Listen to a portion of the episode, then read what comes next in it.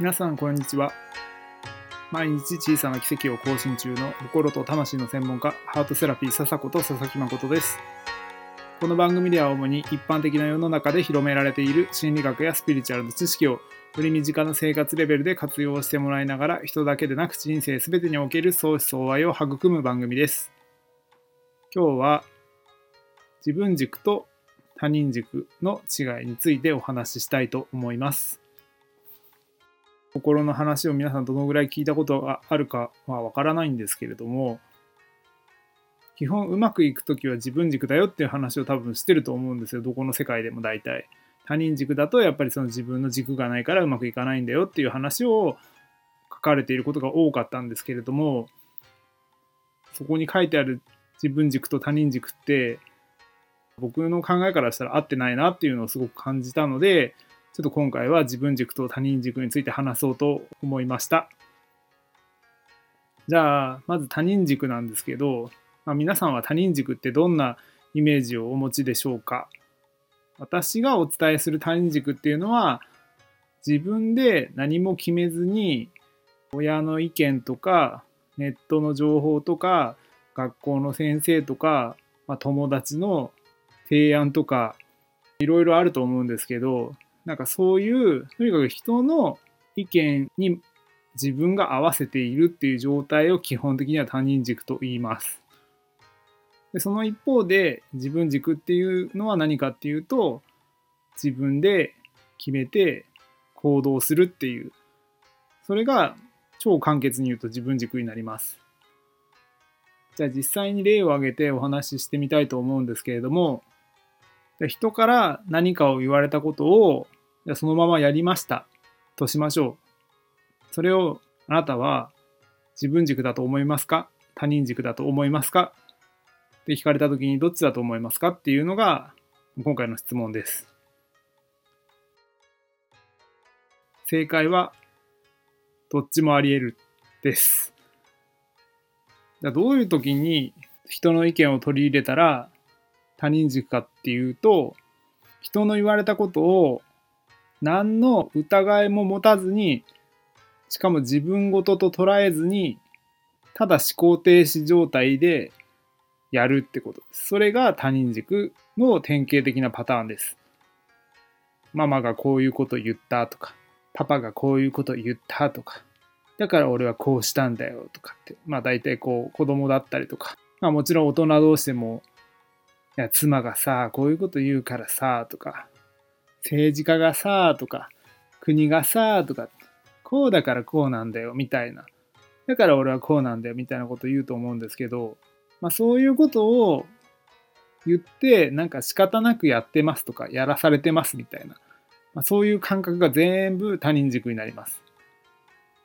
だから自分で決めてやってない。まあ、基本はやらされてる感で過ごしていることを他人軸のまあパターンだと思っておいてください。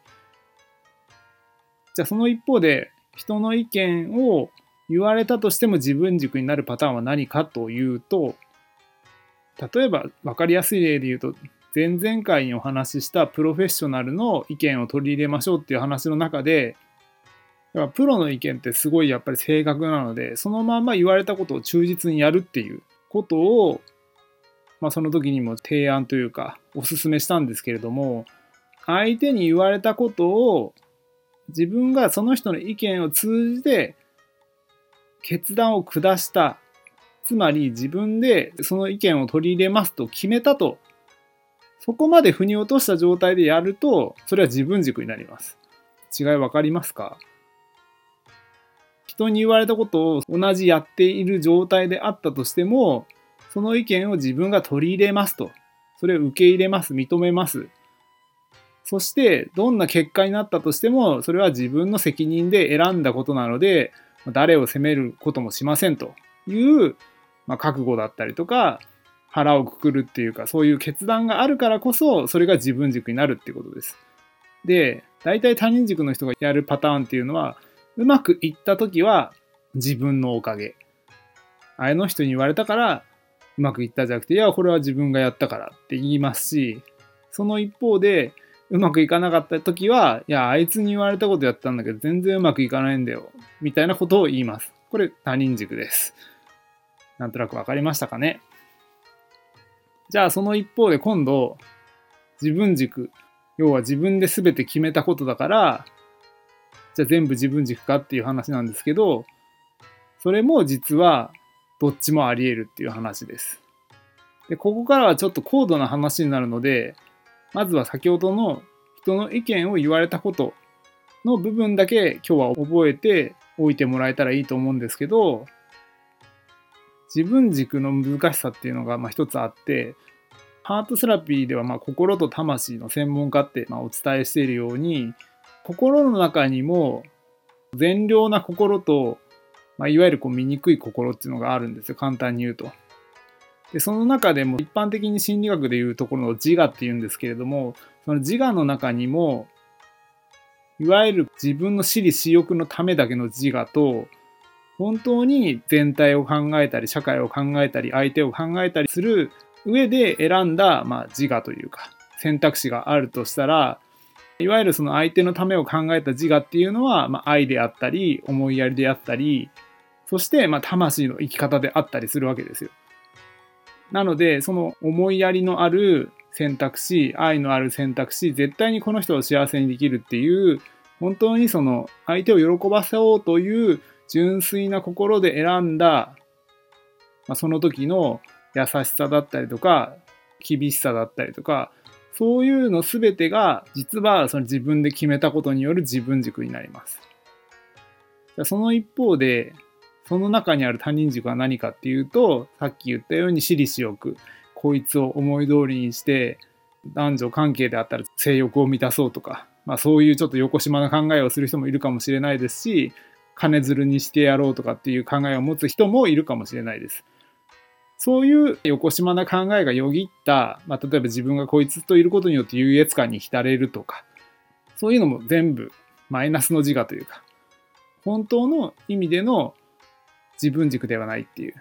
いわゆるそれは都合のいい扱いしてるだけの、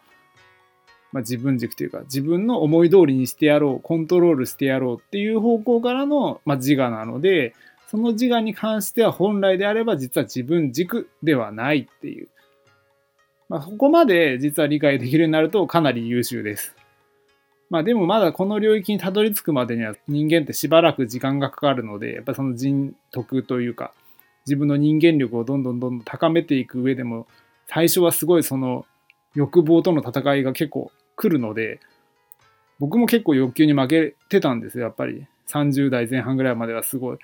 やっぱそういうのがやっぱりどうしてもあるので、まあ最初はまあ、多少そういう自分の欲望も、まあ、あるよねっていうことを受け入れながら、まずはひとまずその自分で考えて決断したことが、あうまくいくんだなっていうことを人生経験積む中で、ま、感じてってほしいんですよね。で、そして、その中でも、本当に真心で接した時にうまくいった喜びと、本当に自分のただ思い通りに